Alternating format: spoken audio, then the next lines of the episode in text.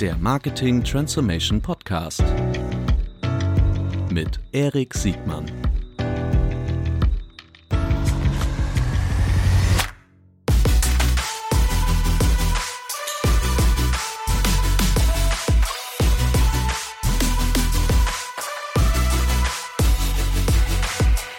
Herzlich willkommen zu einer neuen Folge des Marketing Transformation Podcast. Heute mit Maggie Moos. Hallo Erik. Hallo Maggie. Schön, dass du es hast einrichten können. Wir wollen heute über SEO sprechen, über den organischen mhm. Teil der Suche schwerpunktmäßig, die ja äh, überhaupt nicht an Bedeutung verloren hat. Man könnte sagen, im Gegenteil. Ja. Wir wollen über eine, eine aktuelle Studie sprechen. Das haben wir so als Aufhänger genommen. Eine Zahl, eine, eine Zahl, nicht eine Zahl, eine Behauptung von Microsoft. Genau die sie anhand von, wie ich gelesen habe, einer Befragung von 600 erwachsenen Marketeers, Senior Marketeers mhm. gemacht haben, die gesagt haben, dass SEO eines der härtesten Hard Skills ist, die äh, man als Marketeer haben sollte. So, aber genau. bevor wir da einsteigen, erzähl doch mal kurz was über dich. Wer bist du? Was machst du? Ja, ich bin Maggie. Ich bin seit ungefähr 2008 im Online-Marketing tätig. Ich bin da ehrlicherweise reingerutscht, mhm. wie das wahrscheinlich viele zu der Zeit äh, getan haben. Ich habe Geisteswissenschaften studiert und war ganz optimistisch, dass ich schon irgendeinen Beruf finden werde. Mhm. Habe ich dann auch. Nur nicht in den Geisteswissenschaften, sondern im Online-Marketing. Ich bin, äh, ja, ich habe als studentische Hilfskraft angefangen, SEO-Texte zu schreiben. Damals war das noch so ein bisschen wilder Westen und keiner wusste so richtig, was funktioniert. Und es ging viel ums Testen und Ausprobieren bin dann in eine Agentur äh, mit reingerutscht, äh, habe dort angefangen, ähm, mich viel intensiver mit dem Thema Online-Marketing, Schwerpunkt SEO, zu, äh, ja, zu, mich darauf zu fokussieren, habe viele Bereiche durchgelebt, habe in der Redaktion angefangen, dann war ich im Off-Page-Bereich, war damals auch noch ganz anders, als man es heute natürlich macht, habe angefangen, mir die ganzen technischen Voraussetzungen beizubringen, hatte zum Glück sehr, sehr fitte Kollegen, die mich da auch mit an die Hand genommen haben, weil mit Programmieren hatte ich nie was zu tun, aber mhm. ich habe gelernt zu verstehen, nie mhm. selber zu machen, aber es zu verstehen, wie es funktioniert. Und dann bin ich in die Beratung gegangen und gerade nur mit strategischen Themen, äh, in denen habe ich angefangen zu arbeiten. War auch zwischendurch mal kurz äh, als Head of SEO in einem großen Konzern äh, zuständig, als Interimslösung Mhm. Äh, sollte nur sechs Monate sein, waren dann zwei Jahre in Summe. Mhm. Habe dann auch sehr viel auf der anderen Seite kennengelernt, weil ich mhm. vorher Agent das Agenturleben kannte und die Agenturarbeit war dann mal in-house in einem Konzern, äh, mhm. wie man da so als SEO arbeitet. Genau, und 2017 habe ich dann meine eigene Agentur gegründet, Claneo. Wir sind eine Berliner Online-Marketing-Agentur, sind jetzt so 40 Personen. Wir kümmern uns äh, hauptsächlich auch um SEO, also um Organic Search, alles was auch damit so als Nebenprodukte, sage ich mal, Paid machen wir auch ein bisschen. Mhm. Ja. Sehr gut. Die, ähm, du bist äh, ein Kind des Berliner Ökosystems hier äh, aus der. Total. Äh, ja. Du bist aber selbst gar keine Berlinerin, oder? Ich bin keine Berlinerin, zugezogen 2008. Ja. Aber ich habe so an den Hotspots hier auch gearbeitet, also in der mhm. Torstraße angefangen, dann Paul-Linke-Ufer. Mhm. Kreuzberg und Neukölln und die ganze Szene. Ja. War das eigentlich ein kultureller Shop, äh, Shop, Schock, äh, äh, die anderthalb, zwei Jahre in, in einer konzernigen Umgebung? Es war am Anfang anders, ja. Mhm. Ähm, ich war das nicht gewohnt, dass Entscheidungen so viel Zeit brauchen, bis sie getroffen werden. Mhm. Als Agentur ist man ja eher ja, dafür bekannt oder zumindest wir, schnell Entscheidungen treffen, schnell mhm. zu agieren, schnell Ergebnisse zu liefern. Ja. Ähm, manchmal habe ich mich im Konzern ein bisschen wie bei mit dem Passierschein A38 gefühlt. Also da hieß es, geh mal in Etage 9 und frag mal danach. Ja, jetzt musst du hoch in die 13, nee, doch wieder runter in die 6. Ja. Äh, das war schon eine äh, interessante Erfahrung, ja über die Schnittstellen, die so ein SEO hat, äh, werden wir auf jeden Fall gleich auch nochmal sprechen. Sag mhm. mir doch mal kurz, ähm, was hast du zuerst gedacht, als du gehört hast, von wegen, sagen wir mal, wichtigste Hard äh, Skill, ähm, also Grundlagenwissen, die jeder beherrschen sollte, SEO im Jahr 2020. Mir das zuerst so ein bisschen überrascht, weil ich ehrlich gesagt, mhm. ich fremdel, seit es SEO gibt, mhm. äh, wie so viele, die eher Paid orientiert waren, fremdel ich so ein bisschen mit dieser organischen Disziplin. Äh, was hast du gedacht? Endlich sagt es mal jemand so deutlich oder? Also das ist ja eine Studie von Microsoft, also schon Dann, dann muss es ja richtig sein. Ja.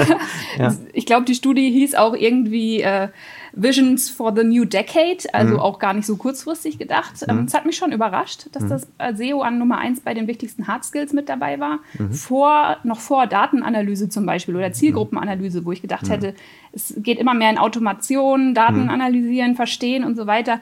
Das hätte ich vielleicht mehr erwartet. Ähm, aber als SEO hat man natürlich auch immer so mit dem, ja, mit diesem Klischee zu leben, SEO ist tot, es lebe SEO. Es wird immer behauptet, dass es bald nicht mehr nötig ist, aber irgendwie ist es dann doch nicht so. Ähm, ja, es war schon überraschend auf jeden Fall, aber auch schön natürlich. Was muss denn, was muss denn so ein, ein SEO, also ich, ich nehme auch an, also ich weiß es ja auch, mal vielleicht als Disclaimer, wir arbeiten hier und da auch ähm, bei gemeinsamen Kunden. Das heißt, wir sind uns gar nicht so fremd, wie wir es vielleicht Nee. im Podcast tun. Die, äh, aber äh, trotzdem haben wir darüber so detailliert noch nie gesprochen, was au- aus deiner Sicht die Anforderungen an einen guten SEO sind. Was muss der denn eigentlich mitbringen? Also was bedeutet das eigentlich? Ja. Also meiner Erfahrung nach ist das Anforderungsprofil von einem guten SEO recht vielfältig, weil es gibt verschiedene Bereiche, in denen man arbeitet im SEO. Also es gibt eher den strategischen Bereich, da muss man auf jeden Fall den Überblick über die Marktentwicklung behalten. Man muss gut Daten analysieren können. Man muss aber auch gut darin sein, sich im, im Networking, weil das meistens die Leute sind, die auch im Unternehmen selbst sehr gut vernetzt sind, die also mitbekommen, was machen eigentlich die anderen Abteilungen, muss ich da meine Ohren offen halten, muss ich, muss ich mich da irgendwie einmischen, weil die über Dinge reden, die dann SEO negativ beeinflussen könnten. Ähm, es gibt diejenigen, das Anforderungspotenzial für das eher technische SEO, wo es auf jeden Fall von Vorteil ist, wenn man nicht viel selber programmieren kann. Das ist auch von Vorteil, aber es, man muss es zumindest verstehen, äh, wie so Entwickler arbeiten. Ähm, man muss auch da mit sehr großen Datenmengen arbeiten. Man muss in der Lage sein, sich in alle möglichen Tools einzuarbeiten und genau zu wissen, in, aus welchen Tools bekomme ich welche Daten und wie kann ich diese Daten interpretieren und damit arbeiten. Ähm, es gibt den Content-Bereich, also das, das Schaffen von Inhalten und das Optimieren von Inhalten, Textinhalten, aber auch Bilder oder Videos. Ähm, da geht es auch darum, da muss man natürlich erstmal gram grammatikalische gute Kenntnisse haben, Rechtschreibung so als Voraussetzung. Ja, klar, man lernt das in der Schule, aber nicht jeder hat da das Fable dafür, das auch wirklich gut umzusetzen. Da muss man sich aber auch in der Lage sein, sich in, in ganz verschiedene unterschiedliche Themenbereiche tief einzuarbeiten, ne? dass man Texte auch schreiben kann, die nicht nur oberflächlich sind, sondern wirklich alle Fragen auch beantworten, die halt so äh, Nutzerfragen, sch- also Fragen in der Suchmaschine. Ähm, und dann gibt es noch den Off-Page-Bereich oder auch, der immer mehr so mit dem Content-Marketing auch zusammenwächst. Da geht es darum, dass derjenige sehr kommunikativ sein muss, der macht viel mit so PR-Arbeit, ähm, muss auch gut im Networking sein und auch in der Organisation. Der hat meistens sehr viele ja, Eisen im Feuer und muss seine, seine Partnerschaften und Kooperationen handeln. Mhm. Also im Grunde irgendwie fast, so wie du es beschreibst, fast eine eierlegende Wollmilchsau, Ja. die, ähm, als ich dir gerade so zugehört habe, ist mir nochmal deutlich geworden, was diese sozialen Skills angeht. Das habe ich auch oft erlebt bei, äh, äh, bei, bei guten SEOs, dass die auch in der Lage sind, äh, Menschen, die jetzt zum Beispiel nicht ähm, ja, sich eine ausgewiesen große technische Kenntnis haben, das so zu erklären, dass die Relevanz der Maßnahme rüberkommt. Das ist ja, Ja.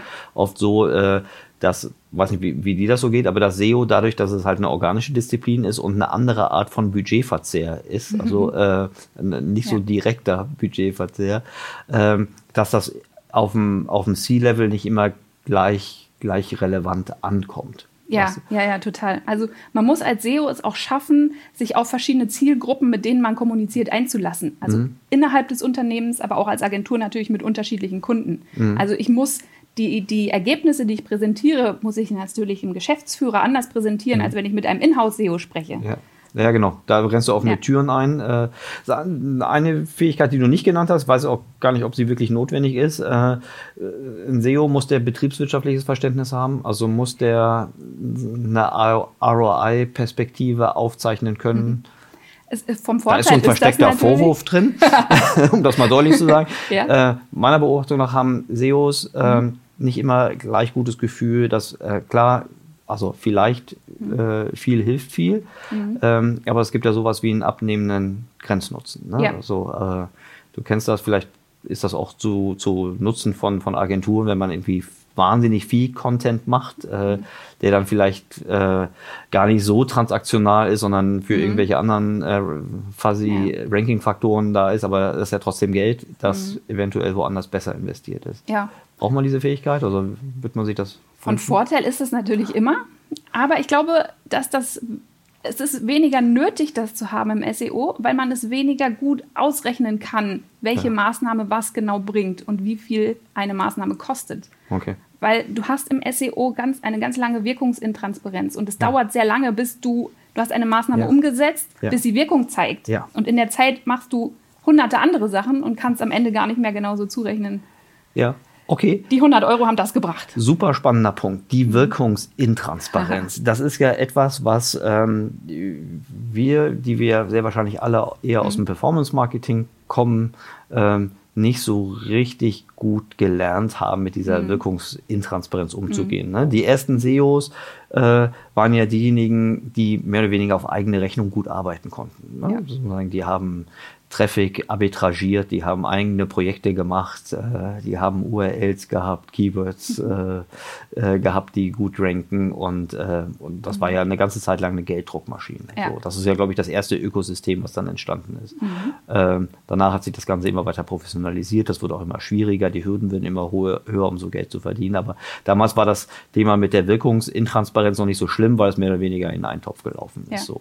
Äh, das ist jetzt in dem Moment, wo SEO auch eine Disziplin, die durchaus auch von jedem Corporate bis zu, zum, zum Startup unterschiedlich gut beherrscht wird, äh, jetzt ein Problem, weil ich dann Ja. diese Intransparenz, das heißt, ich muss über eine Brücke der Hoffnung gehen und äh, muss das aushalten können. Äh, Wenn jetzt keiner da ist, der gut rechnen kann im Sinne vom betriebswirtschaftlichen Rechnen, wer übernimmt denn dann das Augenmaß? Meistens tut die Suchmaschine das dann. okay. Ja. Ja, also man kann mit verschiedenen Tricks und mit sehr viel Bauchgefühl und Würfeln kann man Hochrechnungen machen und das ausrechnen. Aber ich habe immer ein schlechtes Gefühl dabei, mich darauf zu, also mich festzulegen dann einfach und zu sagen, so ist es oder das können wir erreichen mit folgenden, wenn wir folgendes umsetzen, können wir das erreichen. Ich finde es auch immer sehr unprofessionell, wenn eine Agentur zum Beispiel sagt, ich schaffe es in, innerhalb von drei Monaten, euch mit zehn Keywords auf Position 1 zu bekommen ja.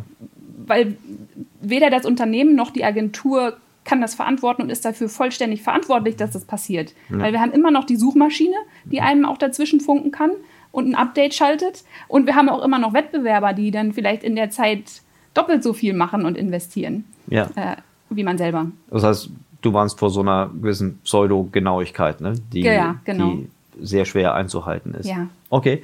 Die, ähm, die, die SEOs im Unternehmen, die, äh, welche, mit welchen Bereichen arbeiten die traditionell äh, zusammen oder Mhm. mit welchen Bereichen sollten sie vielleicht äh, am intensivsten zusammenarbeiten? Ja.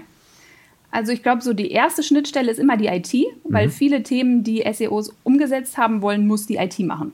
Das geht teilweise von Einrichten von Redirects zu Setzen von Canonicals und dem Href Lang Tag. Das ist meistens immer das, was die IT machen muss, was es aber auch schwer macht für den SEO, weil meistens die IT auf dem Thema SEO nicht so eine hohe Priorität hat. Woran liegt das? Also ich habe schon unterschiedliches gesehen. Ich habe gesehen, dass die IT einfach, die IT im Unternehmen so mächtig war, dass sie gesagt haben, mir schreibt hier niemand vor, was wir machen müssen. Äh, wir wissen selber, was äh, SEO relevant ist. Und Und schon gar nicht jemand, der aus dem Marketing kommt und fürs Marketing denkt. Genau, ja, ja, das passiert. Es gibt aber auch häufig, dass äh, die Geschäftsführung oder der Vorstand da die hohe Prio nicht unbedingt erkennt, weil vielleicht der Kanal SEO aktuell zumindest noch nicht so der große Treiber ist. Ähm, äh, Traffic-Treiber und sie dann nicht sehen die Potenziale, die der Kanal haben kann. Und dann kommen wir wieder zu dem Krux, dass wir nicht richtig zur ausrechnen können. Wirkungsintransparenz. Und, Genau. und so, dass man auch, wenn man sagt, okay, jetzt hatte irgendwas eine Wirkung, dass man es nicht wirklich kausal auf eine Maßnahme Ja. isoliert runterrechnen kann. Ja, genau. Ganz häufig erlebe ich das, dass äh, die Anforderungen von der IT dann kommen, wenn du etwas umgesetzt haben willst, mach mir eine Rechnung, wie viel mehr Klicks mir das bringt. Aber das, das ist alles nicht fassbar im SEO. Das kann man nicht so ausrechnen, wie sich, wie das in anderen Kanälen vielleicht geht.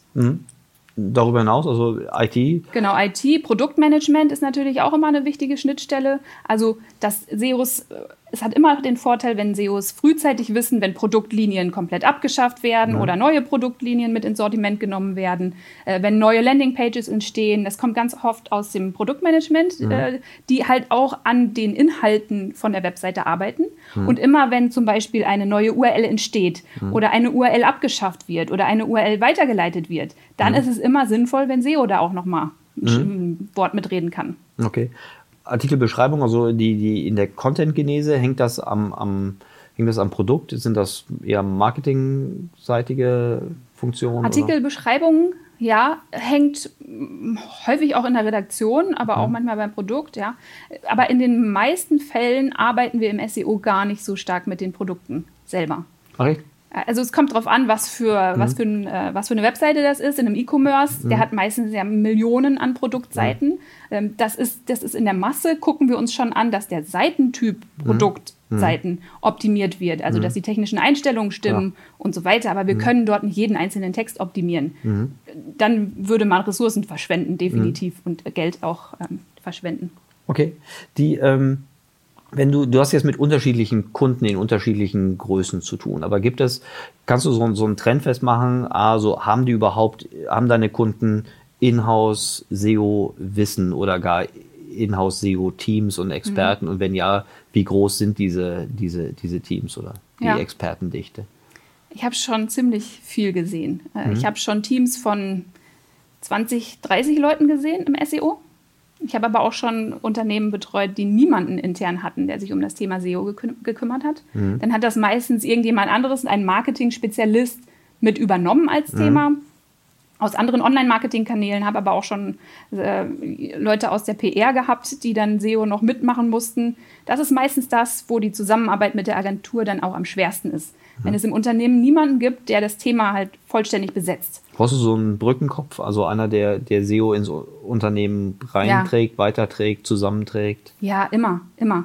Also es muss jemanden das interne Projektmanagement übernehmen. Mhm. Also was, glaube ich, auch viele falsch denken, ist, dass SEO nicht nur von einer Agentur oder nicht nur von einem einzelnen Team, von dem SEO-Team Mhm. gesteuert werden kann. Ja, wir haben gerade über die verschiedenen Schnittstellen gesprochen. Auch da muss jemand nachhalten, wird das denn jetzt auch erledigt? Wie ist der Stand in der IT?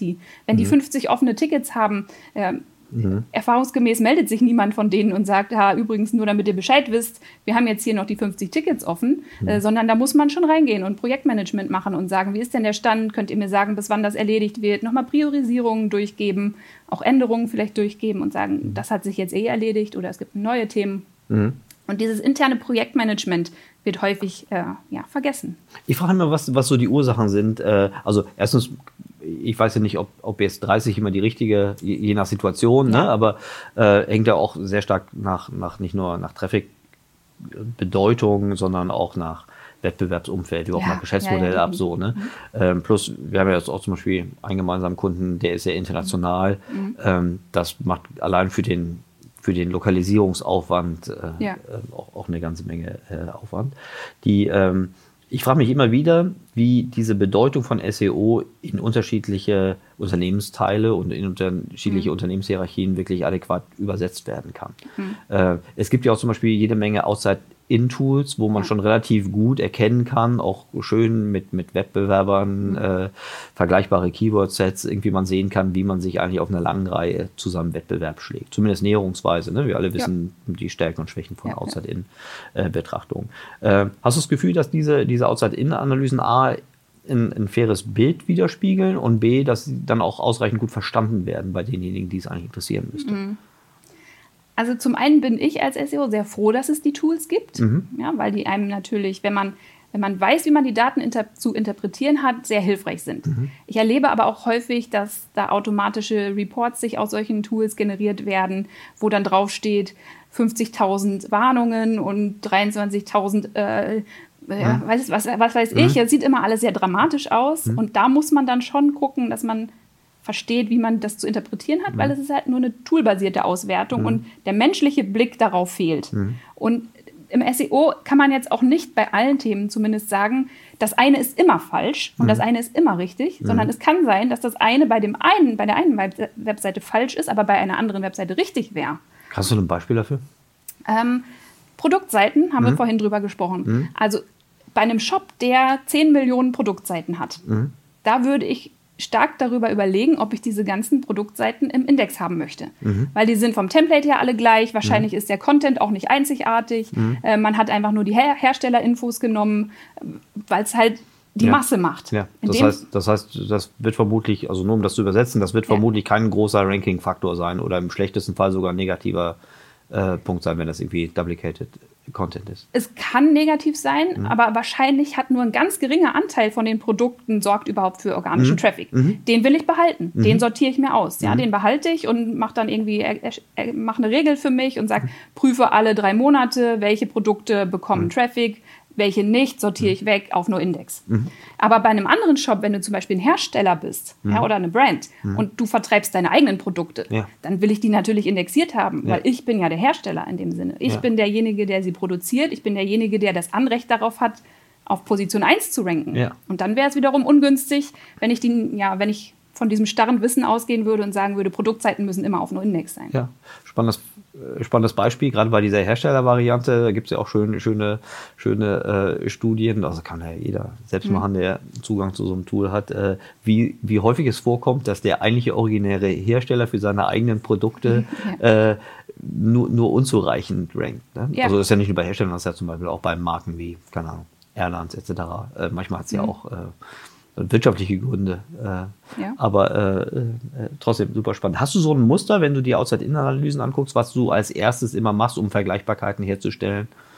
Also vermutlich irgendwie, klar, irgendwie Wettbewerber, Ja, Keyword-Sets oder wie gehst du genau. vor?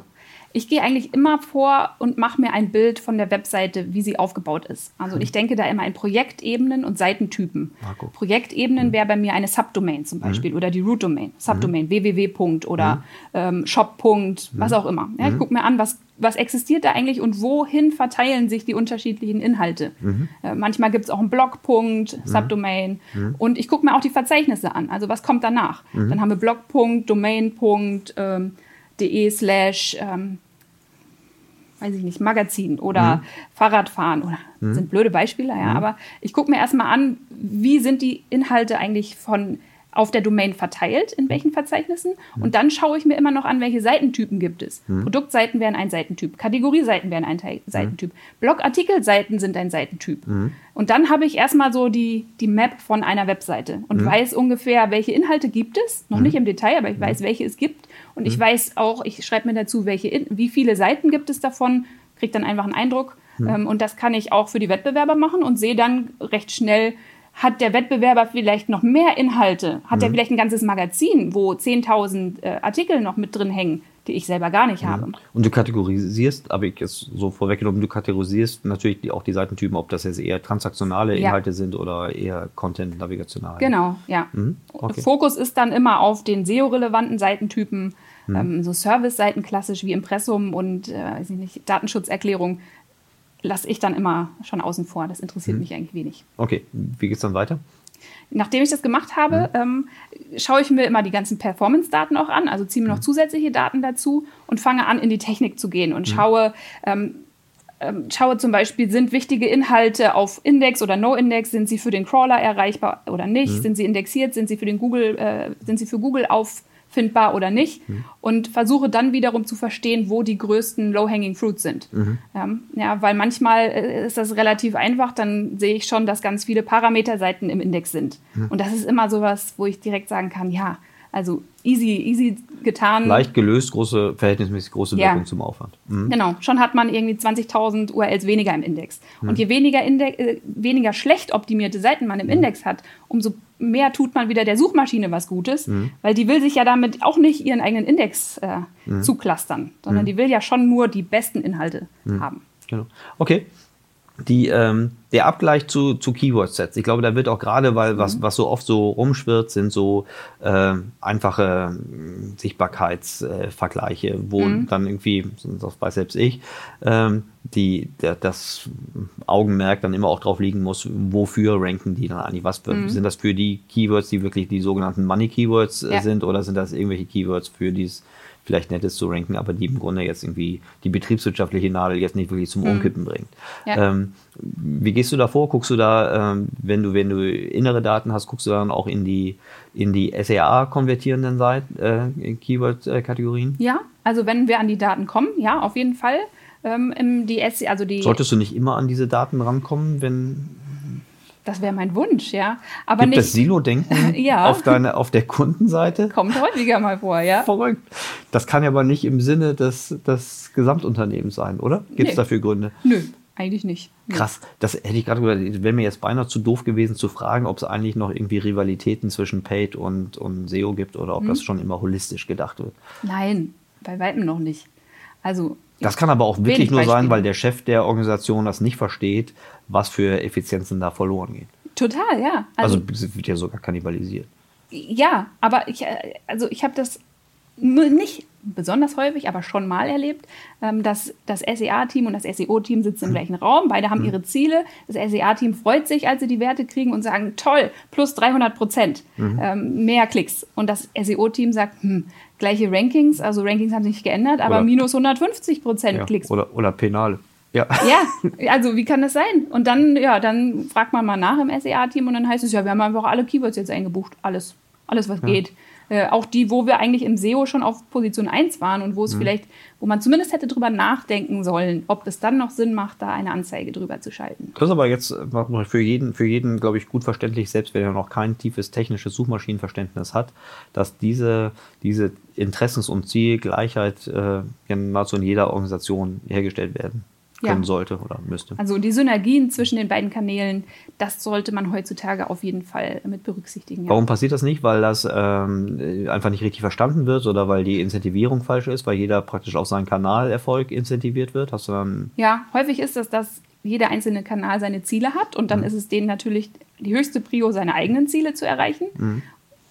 Das passiert häufig. Eigentlich müsste man dann einfach es schaffen, gemeinsame Ziele Mhm. für zumindest die beiden Kanäle. Es gibt bestimmt auch noch Synergien mit anderen Kanälen, aber Ja. bei denen, die sind sich halt am nächsten, weil sie beide mit den Keywords arbeiten, die bei Google eingetippt werden. Ja, wollte ich sagen, der wird ja nur, also es wird ja nur einmal durch den Suchschlitz äh, geschoben und kann dann entweder Ja. paid oder organisch ähm, geerntet werden. Okay.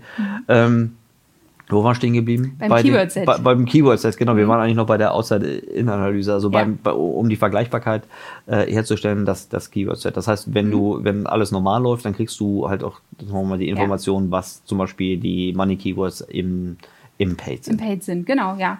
Häufig gibt es auch in Unternehmen schon eine Keyword-Liste. Also das ist jetzt kein Thema mehr, was super neu ist und was nie vorhanden ist. Die fällt immer unterschiedlich aus. Einige sagen, denen reicht es, wenn sie fünf Keywords kennen, äh, die wichtig für sie sind. Andere machen sich 10.000 Keywords äh, da eine Liste für.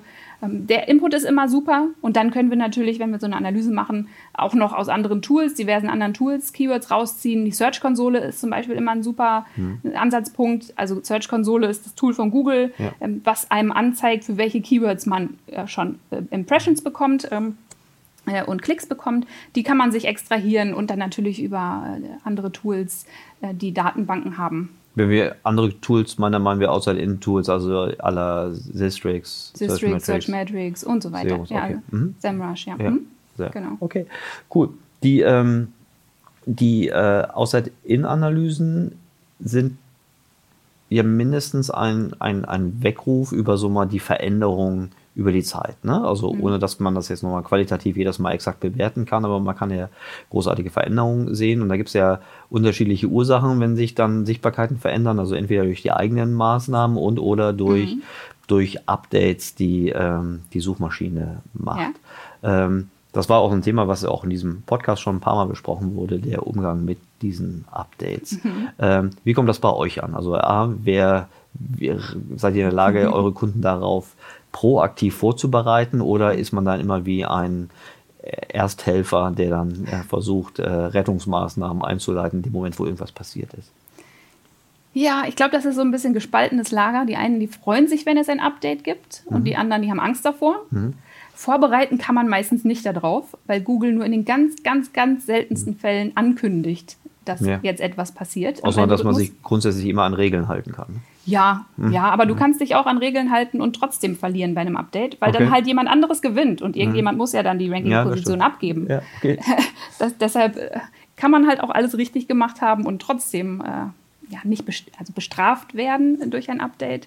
Meistens ist es tatsächlich so, dass, ähm, dass es in den USA als erstes ausgerollt wird und dann kriegen wir hier in Europa schon so eine kurze Vorwarnzeit. Okay. Aber in der Zeit kannst du nichts mehr tun, um dich darauf vorzubereiten. Ja. Ja. Also es ist ja so, Wirkungsintransparenz haben wir schon drüber gesprochen. Ja. Ist jetzt nicht so, dass wir sagen können, oh, dann passen wir jetzt alle Kampagnen an oder optimieren noch schnell was. Hm. Dann ist es schon zu spät. Aber wir können dann natürlich ganz schnell darauf reagieren und sagen, wir haben gesehen, es gab eine, also es gab jetzt einen Verlust, es gibt weniger organischen Traffic, dass man dann sich anschaut, woran liegt es? Also eine Analyse macht, äh, woran es liegt. Meistens ist es aber tatsächlich dann so, dass man nicht sagen kann, es liegt an einer einzigen, äh, an einem einzigen Thema, das wir schnell beheben können, sondern dann ist es tatsächlich ein ähm, nochmal neu die Strategie überdenken, gegebenenfalls neuen Content schreiben, anderen Content schreiben, äh, technische Nach, also Nachoptimierungen machen, aber ein Update, wenn man eine Webseite von einem Update betroffen ist, ist es nicht wie ein technischer Bug, den Okay, man schnell ja. beheben kann. Ja, okay. Das bringt mich genau zu dem nächsten Punkt. Das eine sind ja so externe Faktoren, Updates. Das andere sind äh, hausgemachte Herausforderungen, wie zum Beispiel der Umzug, Rebrandings, Relaunches äh, etc. Da gibt's ja auch ähm, Ja. unterschiedliche äh, Erfahrungen, die man zumindest dann auch mindestens von außen äh, erleben kann, wie Unternehmen damit äh, umgegangen sind. Also Ja. ich glaube, die zwei Klassiker sind, sind Relaunches Ja. äh, und Rebrandings in dem Moment, Ja. wo, keine Ahnung, durch Mergers, Acquisition etc. irgendjemand äh, anders heißt, anders irgendwo hinzieht etc. Ja. Ähm, was sind so deine Erfahrungen? Wie, äh, also eigentlich müsste ja auch im Jahr 2020 jeder sich darüber bewusst sein, also auch wenn es eine Wirkungsintransparenz gibt, aber gerade bei, bei, bei, bei Relaunches sollte man die wesentlichen Fehler äh, vermeiden können. Warum? Zumindest so, was man von außen erkennen kann, warum geht, wird das häufig noch so falsch gemacht? Also das Unternehmen einen Relaunch macht und dann wirklich in der Sichtbarkeit vollkommen abstürzt. Ja, So, was, was ist da schiefgegangen? ja.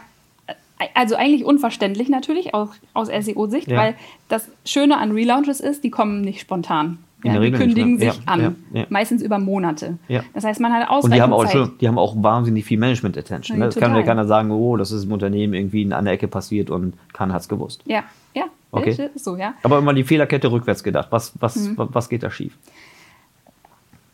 so was ich in den letzten Jahren gesehen habe, ist es dann immer so, dass die SEO-Tickets, weil Zeitmangel besteht, nicht umgesetzt werden. Also ich glaube, dass immer schon die Attention, also die, die, das Bewusstsein dafür, dass SEO wichtig ist und dass man da Sachen berücksichtigen muss, die ist eigentlich immer da. Aber dann ist es vielleicht, gibt es vielleicht niemanden im Unternehmen, der laut genug schreit und sagt, wenn wir das jetzt nicht so umsetzen, dieses Ticket, dann haben wir mit den Folgen äh, Ja. zu kämpfen. Weil, weil in meiner Wahrnehmung ist es so, dass alles, was Usability featureseitig ist, wahnsinnig viel Management Attention kriegt, weil Mhm. man das auch sehen kann. Das kann man, da kann man jemanden durchführen, wie Ja. bei einer, wie beim Ladenbau. Ja. Ähm, während eure Tickets, sage Mhm. ich jetzt mal, ähm, sehr abstrakt aussehen für den geneigten C-Level. Richtig, ja, abstrakt ist das richtige Wort. Ich glaube, viele denken immer noch, das ist so ein Hexenwerk, was wir da machen und Ja. gar nicht so richtig greifbar. Wir arbeiten für eine Maschine. Mhm. Aber dass wir mittlerweile nicht mehr für die Maschine nur arbeiten, sondern auch für den Nutzer. Der Nutzer, das kann mir keiner erklären, dass der Nutzer schön, ein schönes Erlebnis auf der Webseite hat, wenn er auch ganz viele Links klickt, die nicht mehr existieren. Ja. Weil wir es nicht geschafft haben, die richtig weiterzuleiten, Mhm. die Links. Und das Ganze nebenbei, die Maschine eine Kauf, mindestens eine Kaufvorbereitung ist, die in fast allen Entscheidungswegen irgendwie involviert ist. Ja. Ja, okay, Details. Aber wir zwei sind uns da einig. Äh, Ja. Gut, okay, das heißt, eure Tickets kommen äh, zu spät, äh, werden nicht ausreichend hoch priorisiert. Was noch? Hm. Arbeitsteilung. Also da, da denke ich immer so, so ein Relaunch macht man ja nicht ähm, und sagt seiner, seinen SEO-Experten, den internen oder seinen, seinen Agenturpartnern ähm, so kurz vor knapp, ach übrigens, wir, wir schalten mal um. So, dann, Nee, nee, kann es auch sein, dass keiner so richtig, dass es so eine Frage der Accountability, also der, der, der, der Verantwortung ist? Du sagst Mhm. ja ganz oft auch so, dass das SEO total interdisziplinär ist, dass man da in ganz vielen Bereichen halt Ja. verzahnt sein muss. Ähm, Gibt es das vielleicht manchmal auch, dass im Zuge von so einem Relaunch-Prozess keiner ist, der wirklich auch Verantwortung und damit dann auch Durchgriff hat? Ja, definitiv kann das auch sein, ja. Da würde ich fast wieder dann zu dem internen Projektmanager zurückkommen, der meiner Meinung nach häufig auch der Stratege sein kann, also der sich um die strategischen Themen kümmert. Wenn der ist, äh, große Gefahrenquelle ist immer, wenn der nicht alle Informationen zu einem Relaunch hat. Also wenn der nicht in den richtigen Meetings sitzt Mhm. oder nicht die richtigen E-Mails mitbekommt, Wenn nicht das richtige Veto hat. nicht das richtige Veto hat. Auch das, ja, Mhm. wenn er einfach nicht gehört wird, äh, dass da irgendwas nicht so funktionieren kann oder dass es Probleme geben wird, wenn daran nicht gedacht wird. Das kommt auch sehr häufig vor, ja. Mhm. Und dann ist es aber auch manchmal, dass die Technik einfach versagt. Ähm, hatte ich letztens erst als Beispiel auf der Staging-Version. Man testet das natürlich alles. Ja, ist Mhm. ja nicht so, dass man am offenen Herzen da operiert, wenn man so einen Relaunch macht, sondern Mhm. es gibt eine Testwiese, Staging-Version und ähm, darauf war alles fein und dann genau irgendwie bei dem Switch von der Staging zur Live-Version ist irgendwas kaputt gegangen. Und es hat nichts übernommen, was auf der Staging-Version eingegeben war. Wir konnten es nicht rekonstruieren, aber es war auf jeden Fall ein Problem, weil dann ganz viele Seiten, die wir für SEO brauchten, auf nur Index standen, ungünstig. Und dann muss man halt sehr schnell sein, um das wieder nachbessern zu können. Also Da musst du deshalb zu schnell sein, weil wenn der Crawler wieder vorbeikommt, dann schreibt er was weg und wenn er was Ja. Ungewischtes wegschreibt, dann ist es erstmal ein ganz schöner. Also Ungünstig da, ist dann, dann dauert es Ja. vermutlich ein ganzes Weilchen, bis es dann wieder korrigiert werden kann. Ja, Wenn es gibt, es gibt Möglichkeiten, dass man das schnell wieder, also dass man die Suchmaschine so anpingen kann und sagen Ja. kann, hey, ich habe hier was geändert, guck's dir nochmal schnell an, was ich da geändert habe. Es geht schon, Mhm. aber man kann das nur für eine begrenzte Anzahl von URLs machen und es ist viel Mhm. Man kann das auch nicht Arbeit. dauernd machen, habe ich mir sagen Man kann es auch nicht dauernd machen, nee, nee, nee, das stimmt, ja. Ja, okay. Die, ähm, die Arbeitsteilung im SEO, also ich will so ein bisschen auf den Punkt drauf, ähm, Agenturen und äh, Steuerung von, von, von Agenturen. Ja. Du kennst ja beide Seiten. Ähm, jetzt stelle ich mal in die Position äh, der, also dann die jetzige als. Agenturgründerin äh, und Geschäftsführerin. Äh, was erwartest du äh, von deinen Kunden, damit Mhm. du am mal, deine, dass ihr hier eure beste Leistung bringen könnt? Ja. Und wie steuert man eigentlich seine SEO-Agentur richtig? Ja. Also die besten Erfahrungen in der Zusammenarbeit mit Kunden gibt es bei uns immer, wenn wir jemanden direkten Ansprechpartner haben, einen Entscheider, der Entscheidungen treffen darf. Also es können ruhig mehrere Ansprechpartner sein im Unternehmen zu verschiedenen Themen, alles fein, aber einer muss letztendlich den Hut aufhaben und mit dem man, weiß ich nicht, einen Weekly Call macht Ja. oder Monthly und dann mit dem Themen bespricht und Entscheidungen einfach trifft. Ein Kopf, kein Gremium. Ja, das ist das immer das Beste. Ja. Weiß, was du meinst. ja. Ähm, was ich auch immer sehe oder wie ich persönlich denke, wo die Agentur am besten eingesetzt ist, ähm, ist immer da, wo man intern die meisten Schwächen hat. Also wir haben ganz am Anfang über die vier Bereiche gesprochen ja, und die vier Anforderungsprofile, ähm, das Strategische, das Technische, den Content und dann halt den Content-Marketing-Bereich, den Off-Page-Bereich. Die Agentur sollte eigentlich immer dort eingesetzt werden, was man intern nicht gut genug abdecken kann, weil einem die Ressourcen fehlen oder weil das Anforderungsprofil von den Mitarbeitern noch nicht so weit ist oder die dann noch wenig Erfahrung und so weiter haben. Also häufig, ich, ich würde immer sagen, ja, als Sparringspartner sollte man eine Agentur reinholen, um die eigenen Schwächen auszubügeln. Okay, also komplementär. Ja. Ja, okay. Was, ähm, was sind so Stärken und Schwächen von Agenturen, die du auf der, auf der Unternehmensseite erlebt hast? Oder erlebst du vermutlich immer Mhm. Ja, noch? ja. Also Stärke auf jeden Fall von Agenturen ist, wenn es nicht unbedingt One-Man-Shows sind, sondern Agenturen, wo mehrere Mitarbeiter sind, ähm, Schnelligkeit. Ja, also ich, ich weiß das selber aus der Zeit, wo ich Inhouse-SEO war. Man ist voll mit internen Meetings und Abstimmungsgesprächen und so richtig Zeit für die operative Arbeit hat man selten. Äh, oder ja, zu selten, würde ich behaupten. Äh, das ist immer das Gute an Agenturen. Wenn du sagst, ich brauche was ganz dringend bis morgen, kriegen das viele Agenturen hin oder bis übermorgen, wie auch immer. Ja.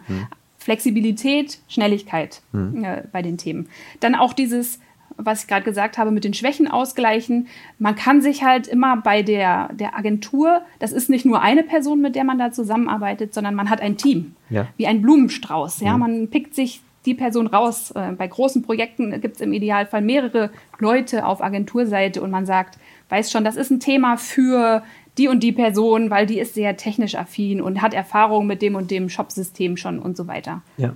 Ja. Okay. Also das heißt, äh, gut verteilte Ressourcen, das bringt mich zum Thema der Internationalität, gerade so im Content-Bereich, da also unterschiedliche Sprachen. Mhm. Ja. Ähm, das ist ja auch etwas, was bei Advertisern sehr, sehr schwer ist, das vorzuhalten. Ich stelle mir das aber Ja. auch jetzt für eine Agentur gar nicht so trivial vor, äh, also nehmen wir mal an, dass die meisten nicht nur ein, ein Sprachenset äh, haben. Oder Ja, ist ja, guter Punkt. überhaupt richtig? Guter Punkt, Internationalität, klar. Also wenn es darum geht, internationale Keyword-Strategien auszuarbeiten oder Content zu erstellen, haben Agenturen auf jeden Fall auch Vorteil. Jetzt könnte man sagen, ja, ich kann mich ja als, als Unternehmen, kann ich mir auch Freelancer suchen, die das machen. Total fair, ja, finde ich auch, klar, kann man definitiv machen. Dann muss man aber wieder Zeit dafür einplanen, dass es ja auch Abstimmungs, Abstimmungsmöglichkeiten geben muss mit den Freelancern. Jemand muss sie koordinieren, muss da sein, wenn die Fragen haben, Qualitätskontrolle. Das kann dann wiederum auch eine Agentur nochmal gut mit abfedern. Weil das, genau, weil das eigentlich ein interner Koordinierungsaufwand ist, der jetzt nicht jedes Mal zentral gemacht werden muss, in dem Moment, wo einmal eine, eine Content-Strategie feststeht. Genau. Wenn du fünf Freelancer hast, musst du davon ausgehen, dass sie fünf unterschiedliche Fragen haben. Mhm. Okay, das verstehe ich. Und gerade aufgrund der, der, der Abhängigkeiten Mhm. zu, den, zu den Schnittstellen. Das, das, also den Teil verstehe ich gut. Hilft dir das da, in, in Berlin zu sein? Das ist ja hier ein Standort, wo man, wo man relativ gut Zugang zu, zu Ressourcen hat. Ja. Jede Menge Geisteswissenschaftler, die sich, Ja, gibt es ganz viele hier. die sich hier vor den Internetkarten Ja. spannen lassen. Ja. Äh, ja, auf jeden Fall ein Vorteil von Berlin. Also in, sehr international hier, ähm, schon immer so gewesen. Auch als ich angefangen habe, 2008, war das halt auch so. Es war immer einfach, jemanden zu finden, äh, weiß ich nicht, aus äh, Spanien, aus Frankreich. Gibt es hier sehr viele Personen, Ja. ähm, die man hier auch ähm, ja, einstellen kann. Äh, wobei ich jetzt sagen würde, bei Freelancern äh, habe ich noch nicht mal unbedingt den, den örtlichen Bezug. Also die müssen gar nicht jetzt mit mir hier in Berlin sitzen. Die können auch irgendwo anders sitzen. Gibt es ja andere Kommunikationsmöglichkeiten. Okay, ja, das verstehe ich. Das heißt, ihr könnt jetzt hier auch, wenn ihr in einem Content-Team irgendwie noch, keine Ahnung, einen Native Portugiesen braucht, dann müsst ihr den jetzt hier nicht in Friedrichshain sitzen haben. Nein, nein, Sind wir hier in Friedrichshain? Wir sind hier in Friedrichshain. Ja, nee. Prenzlauer Berg ist direkt die Echt? Kante zwischen den beiden. Ja. Gut, aber für Portugiesen auf jeden Fall weit. Ja. Alles klar, das habe ich verstanden. Maggie, meine letzte Frage. Wie Mhm. hältst du dein Wissen frisch? Stelle ich mir fast unmöglich vor im Bereich SEO, wo ständig irgendwie was Neues passiert, im Grunde man ständig auch diese Intransparenz hat. Ja. Wie kann man, wie kann man in deinem Bereich sein Wissen frisch halten? Da habe ich den sehr, sehr großen Vorteil, dass ich ein großartiges Team habe. Die haben alle als Startseite ein Feedly eingerichtet, wo sie ihre Quellen des Vertrauens einfließen lassen. Wir haben einen Teams-Channel. Wenn jemand was Spannendes findet, wird es da reingepostet. Man kann da kommentieren, sich dazu austauschen. Ähm, das würde ich alleine nicht schaffen, diese ganzen Artikel zu lesen. Aber wir qualifizieren, oder alle hier, die hier arbeiten, qualifizieren die Artikel vor, sagen, da steht drin, Diskussion darüber, ist das glaubwürdig oder nicht. Ja. Ähm, Also es gibt, es wird kuratiert und danach auch noch bewertet. ja. Und dann haben wir immer noch eine monatliche Austauschrunde, wo wir dann über die richtig wichtigen Themen sprechen und auch dann darüber überlegen, ist es wichtig für unsere Kunden? Äh, Was heißt das jetzt für uns, für unsere Dienstleistung? Müssen wir da irgendwas anpassen oder nicht? Großartig. Klasse. Konferenzen? Gehst du auf Konferenzen? Auch, ja. Generierst du da Wissen oder ist das mehr fürs Networking und sich zu zeigen? Eigentlich ist es, also für mich persönlich ist es mehr fürs Networking, für meine Kollegen, gerade die, die so neu in, der, in, ähm, in dem Bereich sind, auch für den Wissensaustausch und Ja. Dazugewinnung an Wissen, ja. Ja, großartig. Klasse. Maggie, das hat mir großartig, das hat mir sehr großen Spaß gemacht. Danke, Ich ja. hoffe, wir können das bald mal wieder fortsetzen. Ja, sehr gerne. Und äh, ich wünsche dir weiterhin viel Erfolg bei deiner, bei deiner Arbeit und äh, weiterhin viel Erfolg hier mit deinem Team. Vielen Dank.